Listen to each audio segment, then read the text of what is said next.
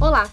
O texto que você vai escutar a seguir faz parte da série Artigo Narrado, um formato idealizado pelo IAB Brasil e que representa liberdade, comodidade no consumo de informação em áudio e que é ideal para aqueles que buscam consumir conteúdo de qualidade sem deixar de aproveitar bem cada momento do dia. Neste episódio, a Carolina Schuller, sócia na Daniel Advogados, é a convidada da vez. Boa leitura, quer dizer, boa escuta!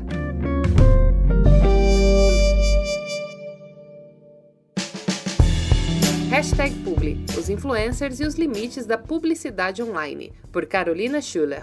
A desaceleração do investimento em anúncios impressos, rádio e TV linear que abrange os canais abertos e fechados tanto a nível mundial quanto nacional, já não é uma novidade. Como reflexo da expansão do acesso à internet, de uma população fortemente ligada em redes sociais, o maior direcionamento de verbas para ações publicitárias em plataformas digitais vem sendo cada vez mais comum. Para ilustrar, o Brasil ocupa o quarto lugar em um ranking de 15 países com maior número de usuários de redes sociais, com cerca de 95,2 milhões de pessoas, atrás apenas da China, Índia e Estados Unidos. Sobretudo nos últimos anos, anunciantes e agências de todos os portes encontraram um novo nicho para suas campanhas: os criadores de conteúdo digital, principalmente os influencers e youtubers. A tática não poderia ser diferente. Os olhos dos consumidores vêm desviando da televisão e focando em outras telas, que são menores no tamanho, mas certamente mais promissoras no alcance do público. Para as marcas, vale a analogia de um ditado popular: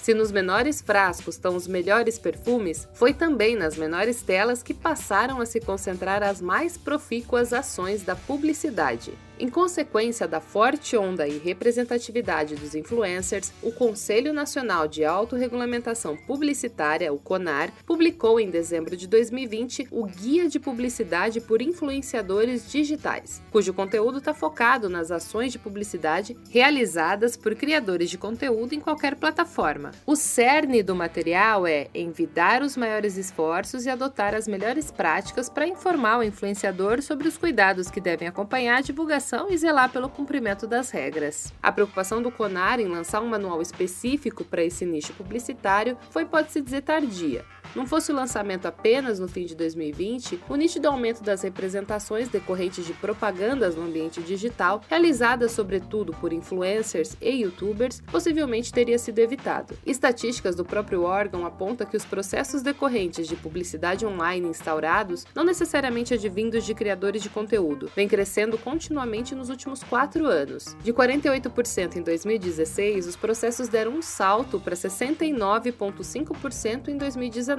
Diante de percentuais que apontam tão nitidamente a tendência da migração da publicidade tradicional para as mídias online, ao lançar o Guia para Influenciadores Digitais, a organização se antecipa ao delimitar condutas que já vêm se repetindo em seus julgamentos. A partir das instruções, deixa-se o um influenciador ciente do conhecimento e conformidade com as normas aplicáveis, em especial que o seu depoimento ao retratar uma experiência pessoal seja genuíno e contenha a apresentação verdadeira do produto ou serviço serviço anunciado. Merece também destaque no documento que se identifica por mensagem ativada. Entende-se assim quando o influenciador menciona produtos ou serviços sem remuneração ou controle editorial, ou como popularmente se conhece, os recebidos tão frequentes em postagens. Nessa hipótese, mesmo sem retorno financeiro, o texto aponta como necessária a menção à relação que deu origem à referência. Caso o próprio anunciante compartilhe as postagens em suas páginas oficiais ou perfis em redes sociais, considera-se prática de publicidade se aplicam as regras do código. Para não dar margem a inúmeras possibilidades de referências controversas ou insuficientes junto ao guia, foi lançada uma tabela prática para influenciadores, com recomendações de termos de identificação publicitária e conexão com as marcas. As famigeradas hashtags devem ser claramente identificadas,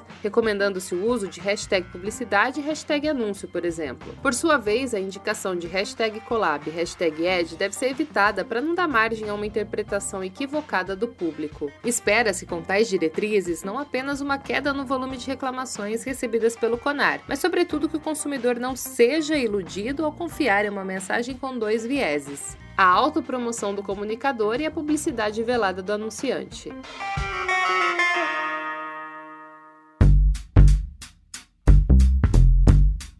Você acabou de ouvir o artigo Hashtag Publi, os influencers e os limites da publicidade online, de Carolina Schuller que, como eu contei antes, é sócia na Daniel Advogados. O texto também está disponível para leitura no nosso site. É só correr lá no iabbrasil.com.br. Esperamos que você tenha gostado. Obrigada pela audiência e até a próxima. Esse podcast foi produzido e editado nos estúdios da Audio Edge, uma empresa Cisneiros Interactive.